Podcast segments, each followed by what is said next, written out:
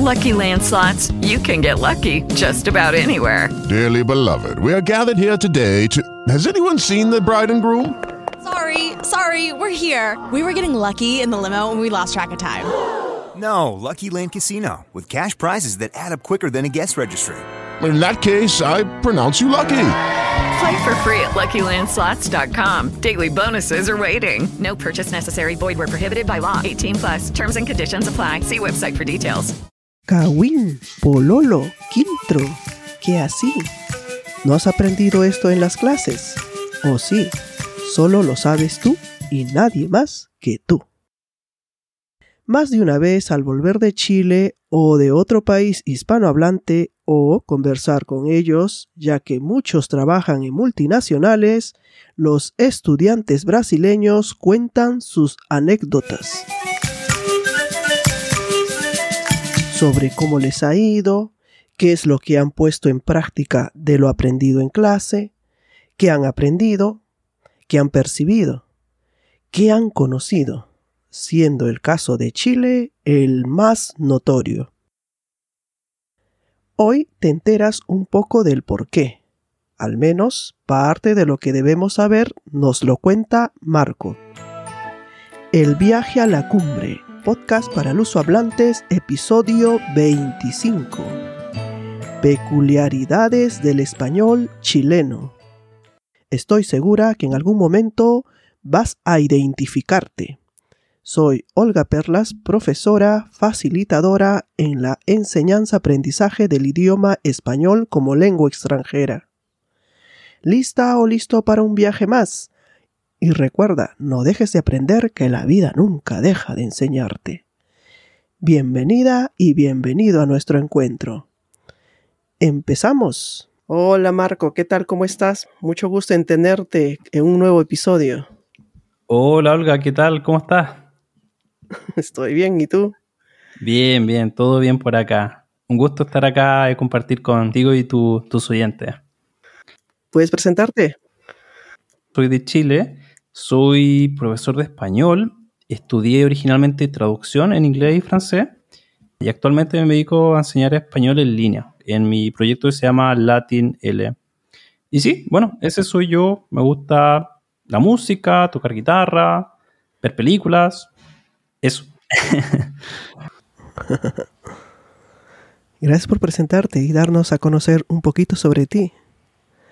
Ahora podrías decirme qué debería saber o tener en cuenta alguien que habla con un chileno o visita tu país.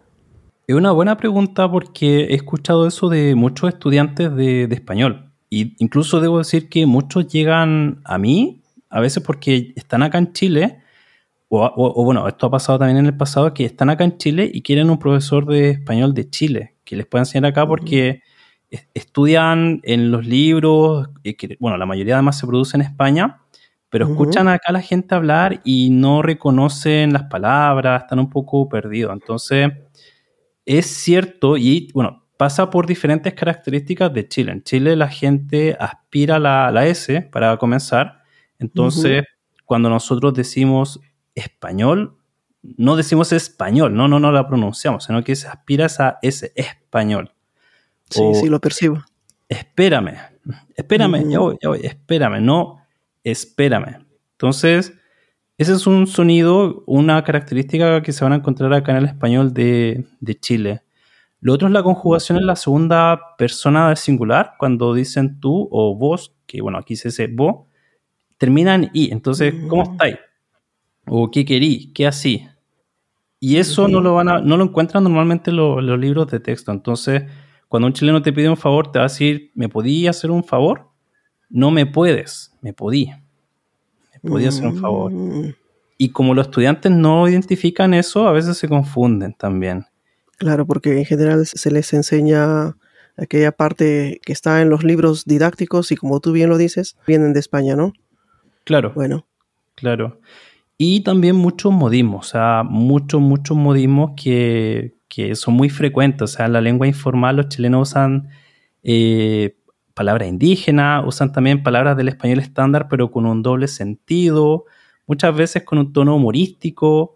Entonces, esos son los tipos de cosas que a veces lo- los confunden. Mm. Y no sé si nos puedes hablar un poquito sobre la influencia de las lenguas originarias. No sé, ¿se percibe cómo la usan, si la usan, si es discriminada o no? También sobre el dialecto faite. No sé si nos hablas un poco también sobre él. O no es Flaite, un mira, dialecto, es lo que he primero- leído, ¿eh? No sé. Sí, primero hablemos de la, la influencia indígena y después pasamos a los flaites porque son. Los flaites están más relacionados con lo social. Ah, flaite, no tanto- faite. Claro, flaite. flaite. Ah, y eso mira, tiene más bien una. Tiene que ver con los estratos sociales más que con influencia indígena. Te puedo comentar que acá en Chile hay mucha influencia indígena, especialmente a nivel léxico. O sea, vienes acá a Chile y te vas a encontrar que muchos nombres de ciudades tienen nombres que provienen del, del- de lengua indígena. Atacama, vas a la ciudad de Pichilemu, que es capital del surf, y Pichilemu es un nombre indígena. La ciudad donde vivo yo actualmente también se llama Chihuayante. Y claro, para nosotros son nombres tan naturales, pero el origen de, de estos lugares son indígenas. Entonces está muy presente los topónimos, que es como para referirse a los lugares, y también en algunas palabras que se usan especialmente en el registro coloquial.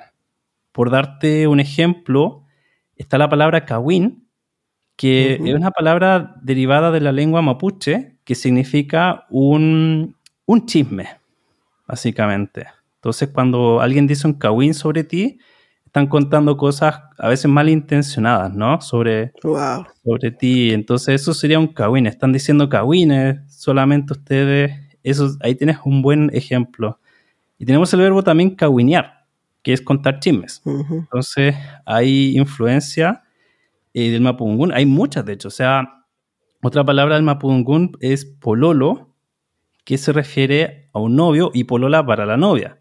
Acá los chilenos no escuché. dicen tengo, tengo una novia, porque de hecho novia en Chile significa cuando tú te vas a casar. Entonces hay diferentes etapas. Estás soltero, estás pololeando y tienes novio o novia, que ya tienes novio o novia es que estás comprometido. Ese es otro detalle, ¿verdad? Porque sí, aquí se escucha bastante de que novio sería como enamorado. Yo les digo que en Perú también pasa lo mismo que en el caso de ustedes, que novio es cuando está comprometido para casarse. Ah, Pero bueno, no decimos pololo de hecho, decimos enamorado o enamorada. Bueno, en el caso de Chile, la palabra pololo eh, tiene un origen indígena. Creo que es de una mos- un mosco que hay acá y bueno, de ahí quizás porque son muy insistentes. Puede ser realmente, pero viene de, de lengua indígena. Otra palabra que a veces va a encontrar, la gente habla de un perro de raza, que bueno, son los perros bonitos, ¿cierto? Como los Spaniel, Cocker, bueno, todos estos perros de raza. Y cuando un perro no es de raza, quiltro. Quiltro en Chile es un perro Mm. que no es de raza. Entonces, estos perros callejeros normalmente les dicen, ah, los quiltros que están en la, en la calle. Diferente de un perro de raza, ¿no? Que son estos perros bonitos, como los perros salchichas, pero un quiltro es un perro que no es de raza. Y eso también deriva del, del mapudungún. Entonces, hay Mm. mucha, mucha influencia de, de esta, de esta lengua en el español de, de Chile. Y otra lengua importante es el quechua, más, más, más, más de la parte norte. Me imagino que aquí coincidimos también con Perú. Sí, sí, hay algunas palabras que, con el sur de Perú sobre todo. Ujú, claro. Claro, por, el- por la influencia del imperio inca, la parte, al menos norte de Chile, claro, hubo mucha influencia. Por ejemplo, los chilenos hablan de chala, que se refieren a sandalia. Entonces, tú a la playa llevas las chalas para, para más cómodo, ¿no? En, en la playa. O chupalla, que es un sombrero. Chupalla es un sombrero de, de paja y eso es del quechua. Entonces, Mm. como, lo, como ves, hay influencia, pero a nivel principalmente del léxico, de, de algunas palabras, de algunos sustantivos principalmente. Y, y aquí tengo otra pregunta, porque como, como tenemos esta, algo en, en común con, con Perú también, ¿no? Eh, yo no sé si ustedes tienen allá anticucho. Sí, tenemos. El de corazón de res. Carne, ¿cierto? Sí, sí, sí, con, con Sí, la carne. Sí, pero sí. corazón, ¿eh? Ah, ¿De corazón también?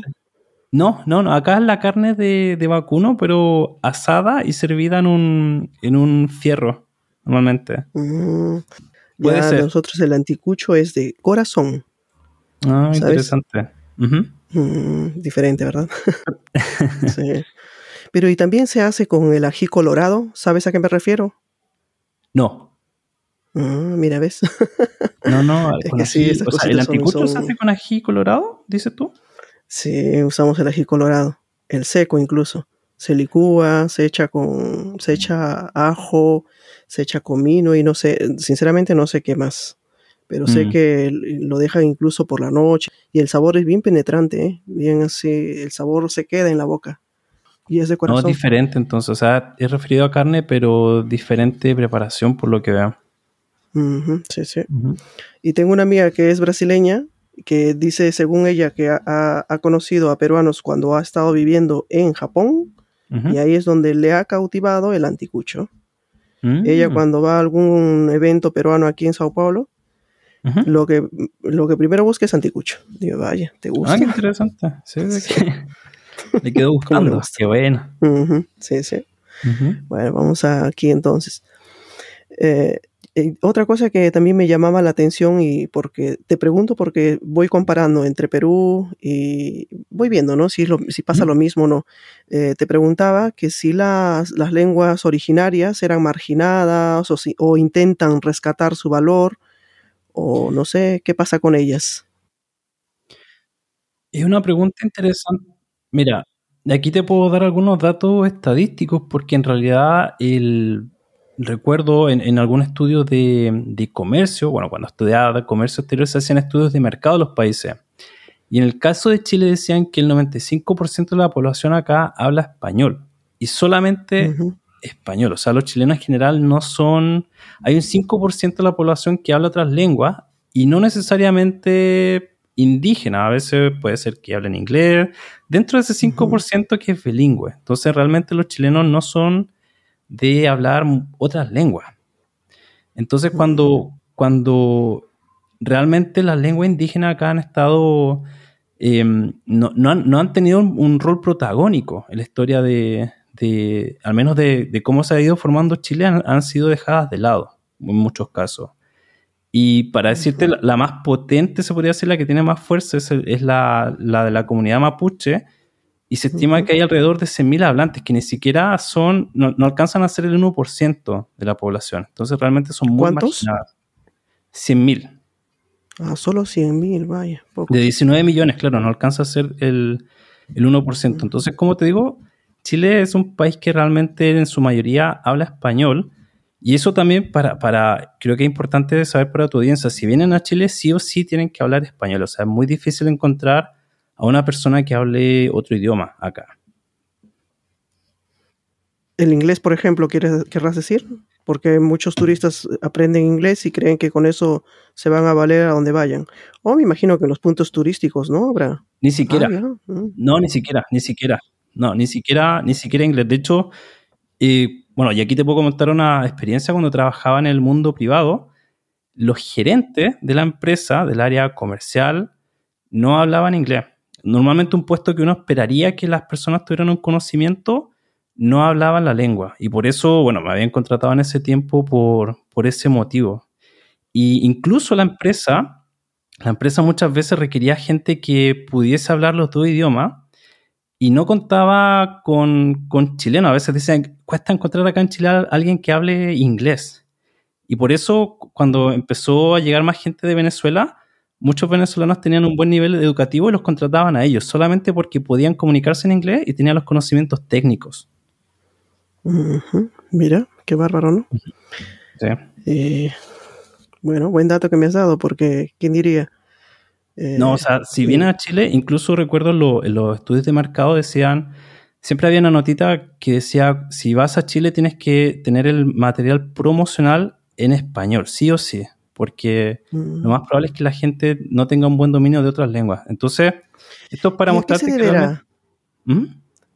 ¿Y ¿Cómo? a qué se deberá que el inglés no es tan...? Porque aquí en, en Brasil, por lo que percibo, bueno, al menos con el público que trabajo, porque, bueno, trabaja más en multinacionales o tienen o vienen de escuelas privadas sobre todo, eh, te digo. Entonces ellos en general tienen ya como segunda lengua el, el, inglés y cuando empiezan a estudiar español ya es la tercera o tal vez cuarta, dependiendo. Mm, Entonces, y, y ahí te pregunto, ¿será que hay algún motivo tal vez en no querer aprender o no poder aprender inglés? Porque... Yo creo que tiene que ver con el, con el sistema educativo, porque, bueno, al menos cuando yo estudiaba en la enseñanza básica, habían programas que enseñaban inglés y otra lengua, y, pero no funcionaban muy bien realmente. O sea, en general, pocas horas también a la semana dedicadas a la, a la enseñanza de lengua. Y claro, y además que una estructura muy gramatical de los programas. Entonces yo recuerdo cuando, cuando aprendía idioma en la escuela, todos los años aprendía prácticamente lo mismo, el verbo to be. O sea, El verbo to be. aprendí el verbo to be por 12 años. Pero no había un énfasis en, la, en comunicarse realmente. Entonces yo creo que pasa por ahí. Mm. Me río porque lo mismo pasaba en Perú y veo que también eso pasa aquí en general en las escuelas públicas, ya en las particulares, dependiendo al tipo de escuela, Ujú. salen bilingües, trilingües, yo qué sé. Esta diferencia en educación es muy abismal, muy Sí, abismal. Por supuesto que hay excepciones, ¿no? Incluso recuerdo algún reportaje hace algún tiempo, decían que muchos chilenos mentían en su currículo diciendo que ellos hablaban eh, inglés intermedio, pero realmente cuando le hacían preguntas no alcanzaban el nivel básico. Y claro, los chilenos quizás tienen buenas calificaciones en la escuela, tienen buenas notas, eh, pero realmente tienen un conocimiento gramatical del verbo to be. Bueno, tiene buenas notas porque han repetido lo mismo durante tantos años, ¿no? Entonces, bueno, pues ya dominaron el verbo to be, ¿no? Claro, o sea, después de dos años viendo el verbo to be, tiene que irte bien. Entonces, el- la mente de muchos sa- salen, creen que, claro, hablan inglés intermedio, pero es que realmente tuvieron buenas notas en la escuela, pero al momento de comunicarse es otra, es otra habilidad realmente, más, más allá de lo gramatical. Me identifico plenamente, ¿eh? sinceramente. No, yo también te Bueno. digo, o sea, cuando recién cuando comencé en la universidad a estudiar, eh, Ujú. bueno, y que yo estudié además traducción, entonces ahí había un claro énfasis en aprender las lenguas, ya pasar de una hora a la semana a tener ocho eh, fue diferente. Mm. Mm. Y también, eh, mientras tú hablabas, me acordaba decía, vaya, colocan el inglés como nivel intermediario. Y cuando Mm. aquí pasa algo parecido, pero con el español, como supuestamente el español es algo para algunos, no para todos felizmente, si no, no tendríamos alumnos o estudiantes, Claro. ¿no? Eh, Claro. y a los que ya toman conciencia o ya perciben de que es otra lengua y quieren comunicarse eh, bien, entonces se ponen a estudiar y todo. Pero hay otros que engañan y hacen lo mismo eh, que aquellos colegas que has tenido o aquellos eh, candidatos a algún puesto de trabajo. Eh, creo que es normal. Sí, sí, suele pasar. Y entonces eh, podríamos llegar a la conclusión de que estas lenguas mm, son como que eh, han sido un poco olvidadas, dejadas de lado, o se está rescatando su valor, porque en Perú aparentemente se están rescatando, pero creo que del dicho al hecho hay todavía bastante trecho. No, acá, acá solamente está la intención en muchos casos, pero, pero no están en los programas educativos. No, no están en los programas educativos. Y como te digo, además en general, o sea, la enseñanza de lengua ha sido deficiente, deficiente en Chile. Y además, por lo que parece, no, no hay interés del- de la gente en sí, ¿no? De, de aprender aquellas lenguas originarias. No hay esa pertenencia. Claro, y además que piensa que Chile está rodeado de países que hablan español, entonces no hay tampoco, por mucho tiempo en las relaciones comerciales con nuestros vecinos, no ha habido una necesidad real de hablar otras lenguas, entonces, claro, al estar rodeado de otros países de habla hispana, Pues, no, es que ¿sabes por qué te pregunto esto, Marco? Porque hay gente eh, que busca de repente conocer aquella lengua indígena, autóctona, aquella que originaria, porque quiere conocer más sobre sus raíces o aquellas costumbres que tal vez fueron olvidadas porque, bueno, el hecho de no saber aquella lengua claro, no se ha enterado o porque sabemos que bastante eh, parte de nuestra historia ha sido destruida o no ha sido conocida, ¿no? Entonces, y a veces hay relatos o historias que, se, que pasan de generación en generación que tal vez se quede entre ellos porque al final no conocemos su lengua. Entonces no hay ese interés en querer conocer, tal vez, no sé. Claro, y ahí, ahí te puedo comentar que he conocido gente que enseña en, en lugares rurales, porque, bueno, yo además Ujú. vivo en la zona centro-sur de Chile. Yo creo que en la zona centro, lo, lo que es Santiago, la capital, no hay mucho interés, no hay mucho contacto también con otras comunidades. Pero en la zona donde vivo yo sí hay un contacto más en comparación con, con Santiago. Y he conocido algunos profesores que enseñan en comunidades rurales y me dicen que se da casos de diglosia, ¿no? Que hablan una lengua indígena en sus hogares los niños, pero en la escuela hablan español. Y además, por lo que me comentan, algunos sienten vergüenza también de, de hablar español. O sea, perdón, de hablar la lengua, sienten vergüenza de hablar la lengua originaria. Entonces, eso es lo que ocurre en muchos casos también. Bueno, eso me hace recordar mi infancia, porque así era más o menos. Mm, Era un, era un poco mal visto.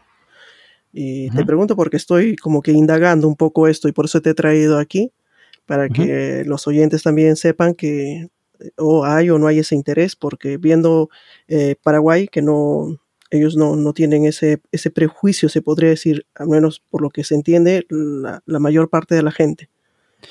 Paraguay, de lo que entiendo, se da el caso de que ellos eh, es, es más extendido el guaraní, ¿no? En, en- en Paraguay. Entonces, muchos paraguayos hablan las dos lenguas fluidos, pero en, en- en Chile, como te dije anteriormente, o sea, con suerte hablamos español. Entonces, eso es lo que pasa acá. Bueno, pues ya. Bueno, bueno. Entonces, ¿alguna pista tal vez, alguna así, aunque me has dicho ya un poco al inicio, pero tal vez algo más eh, específico como para decir, mira, eh, acuérdate que no, eh, no pronunciamos bien la S, tal vez en algún momento. Por ejemplo, si yo, te- yo converso contigo, te digo, ¿cómo estás, Marco? Eh, ¿Qué estás haciendo? ¿Qué estudias? ¿O en qué trabajas? La S está ahí, ¿no? Eh, ¿Pierdes esa S final o no es al final, sino es en, en ciertos momentos? ¿Cómo es la cosa? Normalmente la S final se pierde, sí, sí, sí. Mm. Normalmente se pierde. Y en, en posición intermedia se aspira, claro. Ah, que es distinto, claro. Sí, sí. Entonces yo diría, yo- si yo quiero decir, me no, yo no diría normalmente me esperas, yo diría me espera, me espera. Ujú. Entonces eh, a, la- a la mitad se, se aspira y al final, posición final se pierde. Los saludos me querrán matar después cuando escuchen esto porque insistimos tanto en que coloquen la S. No, pero estás hablando en tú, tienes que colocar la S. Y a veces se olvidan, ¿no? Porque aquí, al menos en Sao Paulo, eh, está el vocé, que equivaldría más o menos al momento de conjugar, conste, conjugar, al usted. Entonces intentan usar trabaja, estudia, pero tendrían que haber dicho trabajas, estudias. Entonces, cuando Ah. escuchen esto, decir, ah, bueno, pero podrían decir, ¿no? Pero estoy hablando como un chileno, podrían decir. si yo fuese ellos, hasta lo haría. Sí, son chilenos, son chilenos. Acá son bienvenidos con eso, ¿ah? Eh, no, es que a veces enfatizamos eso como para que no haya confusión, ¿no? Porque sabemos que puede ser, estén tratando de decir algo, pero al final el, el- el que oye, ¿ah? como que lo confunde, ¿no? Y ahí viene esto de las de los acentos, los variantes, Claro. y bueno, Y, pues, y ahora que lo mencionas también, cuando, cuando los chilenos ven que alguien está pronunciando todo, dicen, ah, está hablando como mexicano. Porque Ah, sí, está, como- está esa idea de que lo- los mexicanos hablan o que pronuncian todo al menos, entonces cuando alguien hace este Sí. esfuerzo, ¿y, ¿y por qué está hablando como mexicano? o sea, como que está raro, es raro. claro, claro, sí, sí. sí. Bueno, bueno. ¿Te está gustando la entrevista? Entonces, ¿qué te parece si la compartes? Así otros se enteran de lo que hacemos. Y también puedes suscribirte y darnos 5 estrellas en las plataformas donde nos escuchas. Te lo agradecemos mucho. Bueno, entonces, ¿algo más? ¿Algún consejo más tal vez?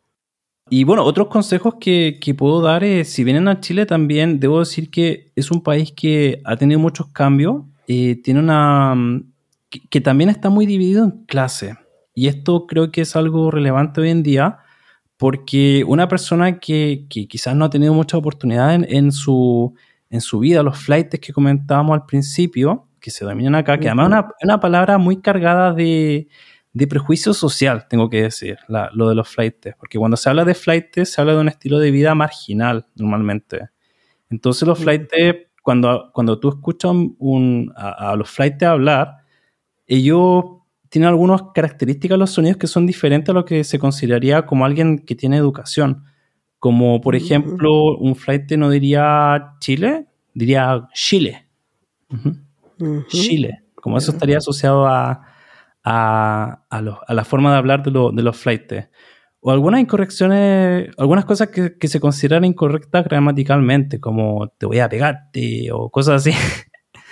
como ese tipo de, de características. Entonces va a depender mucho de, también de las clases sociales y de los contextos. En un contexto académico, y también va a depender mucho del contexto. En un contexto académico, la variante suele ser un español más estándar, ¿no?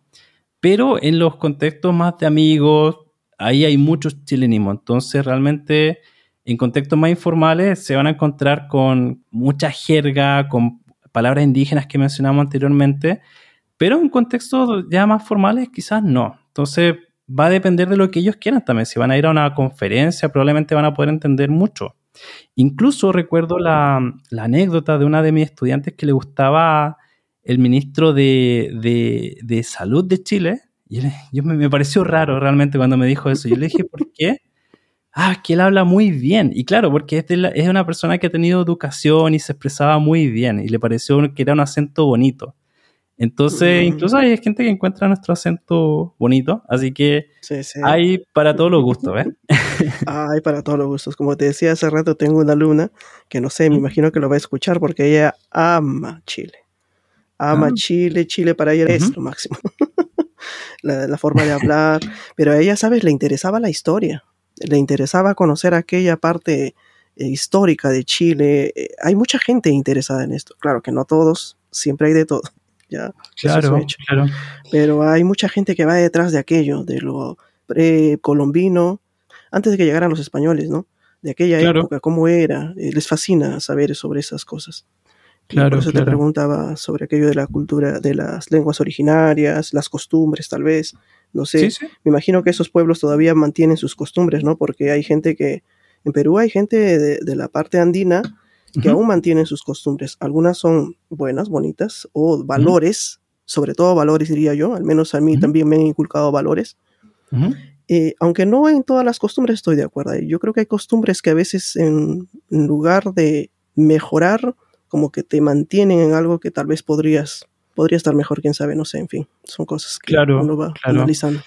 Acá, como te digo, los grupos indígenas son más predominantes en la zona sur de, Chile, así que ahí está la posibilidad de que puedan visitar algunas comunidades, pero a nivel de población realmente han estado más bien dejados de lado, como, como mencionamos antes. Entonces, a veces también sienten ese enojo también con el resto de la población criolla y es comprensible también. Imagínate tantos años de, estar dejados de lado, entonces se entiende. Y hay esa rebeldía a veces, ¿no? Como que de repente, o ese rencor, el por qué. A veces percibo eso, no sé si, no sé si eso ha sido un motivo de, no sé, son tantos factores los que tal vez estén haciendo esto de la, de la polarización de la política y todo esto, aunque no sé si viene al caso, pero veo que Chile también está sufriendo por eso, ¿no? Ya Perú pasó hace poco por eso. Brasil pasa por eso y va a pasar. Y entonces, no sé, no sé, creo que ciertos rencores, como que parece que la gente dice, pero al, mismo tiempo no tiene un líder propiamente dicho. Creo que, en fin, la política es otra historia. Claro, claro, claro. Ahora debo decir que acá en Chile eh, es muy diverso y lamentablemente cuando los chilenos hablan de, de lo indígena acá, y no sé si pasará esto también en tu país, pero mucha gente piensa que los indígenas acá son solamente los mapuches. Y a mí me da, realmente a mí me da un poco de rabia porque en realidad hay al menos nueve grupos indígenas que conforman, que también son parte de la cultura indígena. Entonces también de la población criolla hay una visión muy reducida también de lo que son indígenas. Entonces asocian indígenas con mapuche, pero tienes los aymara, tienes también los atacameños, tienes también los quechua, los coya, los changos, los diaguitas, entonces es mucho más diverso también. Es mucho más diverso. Eh, sí, pues porque pasa eso también en Perú. En Perú eh, al final tenemos costa, sierra y selva. Entonces, a veces los de la selva son más olvidados incluso. en fin. Bueno, hay muchas cosas que de repente uno entra en conflicto a veces de por qué tantas cosas. en fin. Claro, claro. Bueno, Marco, Eh, otra cosa que quería preguntarte sobre un canal o una radio o algo que de repente podría eh, acompañar un oyente para enterarse sobre Chile o tal vez incluso un libro que, que, todo chileno tal vez tendría que leer o para conocer Chile de repente. ¿Nos puedes mencionar? Sí, claro. Mira, en el caso de Chile, el canal oficial se llama TVN y la página es tvn.cl. Ahora, quizá mucha gente no va a poder acceder al canal de la televisión nacional, pero si tienen un servicio de VPN pueden indicar que están localizados en Chile y pueden acceder a este tipo de contenido. También pueden escuchar la radio. Eh, hay una cadena famosa chilena que es la Iberoamericana Radio Chile y ahí pueden encontrar diferentes eh, estaciones de radio. Hay una de noticias que se llama ADN Radio, está Radio Futuro también que es de rock, está concierto. Entonces ahí pueden ver las que más les guste y escuchar los programas en línea. Entonces esa puede ser una, opción.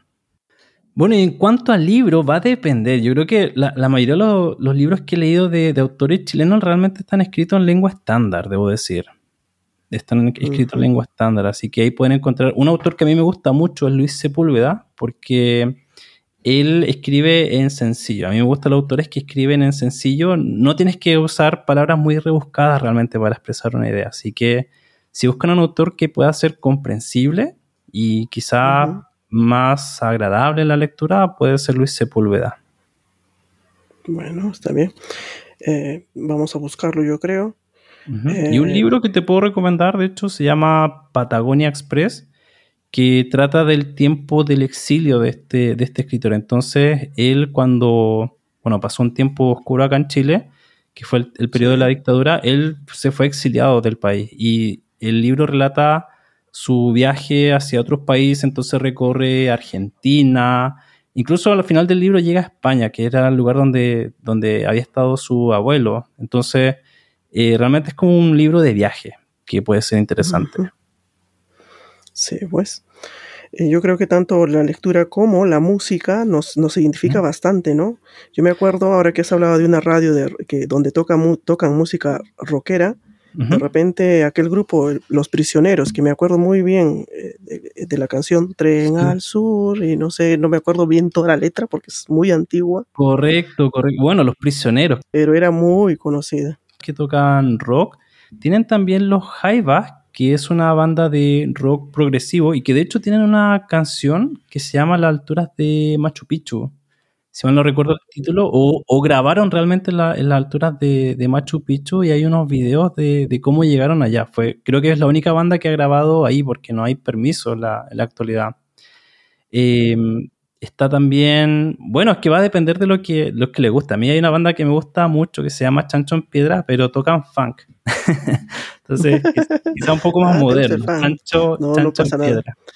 En gustos y colores lo han escrito los autores, eso es un hecho.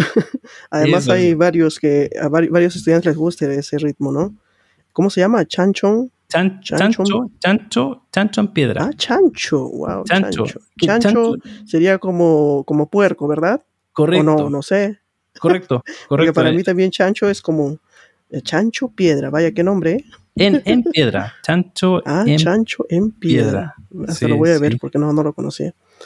Sí. Eh, bueno, si te gusta tanto, por algo será, ¿no? No sé, voy a, voy a escucharlo, me ha entrado la curiosidad. Bien, bueno, muchas gracias por la, por la invitación, Olga, y seguimos en contacto. Eh, Marco, entonces cuéntanos ahora cómo te ubican los oyentes. Sí, claro, mira. Bueno, si quieren escuchar el podcast que hago yo, que se llama Aprende Español con LatinL, lo pueden encontrar en las mayores plataformas de podcast. Buscan LatinL y ahí lo encuentran. O también pueden visitar el sitio web que es www.latinl.com. Así que yo feliz de que puedan ahí escuchar ese material. Y si tienen preguntas, seguirme en redes sociales, enviarme un mensaje y con mucho gusto la, estaremos respondiendo.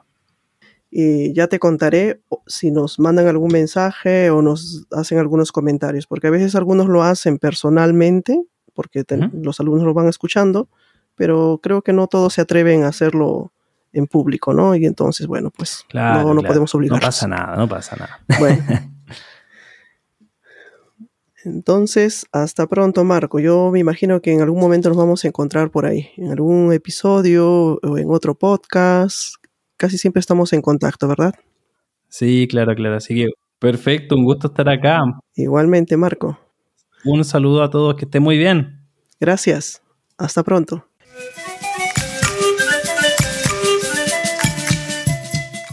Ojo, ojito con lo que viene a continuación. Te aconsejo que antes de viajar o conversar con hispanohablantes averigües al menos algo sobre ellos. Si ya lo haces, felicitaciones. Porque, como percibes, tanto en este episodio como en el de Paraguay, el de Arequipa, el de Perú, hay detalles que no sabemos y podemos meter la pata. Más adelante te hablaré de otros países o ciudades. Sin embargo, si trabajas en una multinacional, habrás percibido que la comunicación fluye. Bueno, si tienes un nivel más que básico, ¿verdad? Aprovecha el material que te ofrecemos. Tienes muchas herramientas para practicar. Escoge la o las que más te gusten. Si quieres saber más sobre mi trabajo, el podcast y enlaces interesantes que hacen parte de este episodio, visita mi página web olgaperlas.com o escríbeme a info@olgaperlas.com. Mi querida y querido estudiante, vamos a paso firme escalando conocimientos y persiguiendo nuestras metas. Nos vemos en nuestro próximo viaje a la cumbre. Hasta pronto. Chao.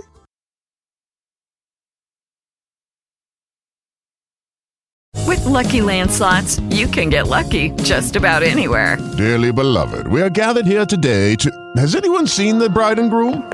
Sorry, sorry, we're here. We were getting lucky in the limo and we lost track of time. No, Lucky Land Casino, with cash prizes that add up quicker than a guest registry in that case, I pronounce you lucky. Play for free at LuckyLandSlots.com. Daily bonuses are waiting. No purchase necessary. Void were prohibited by law. 18 plus. Terms and conditions apply. See website for details.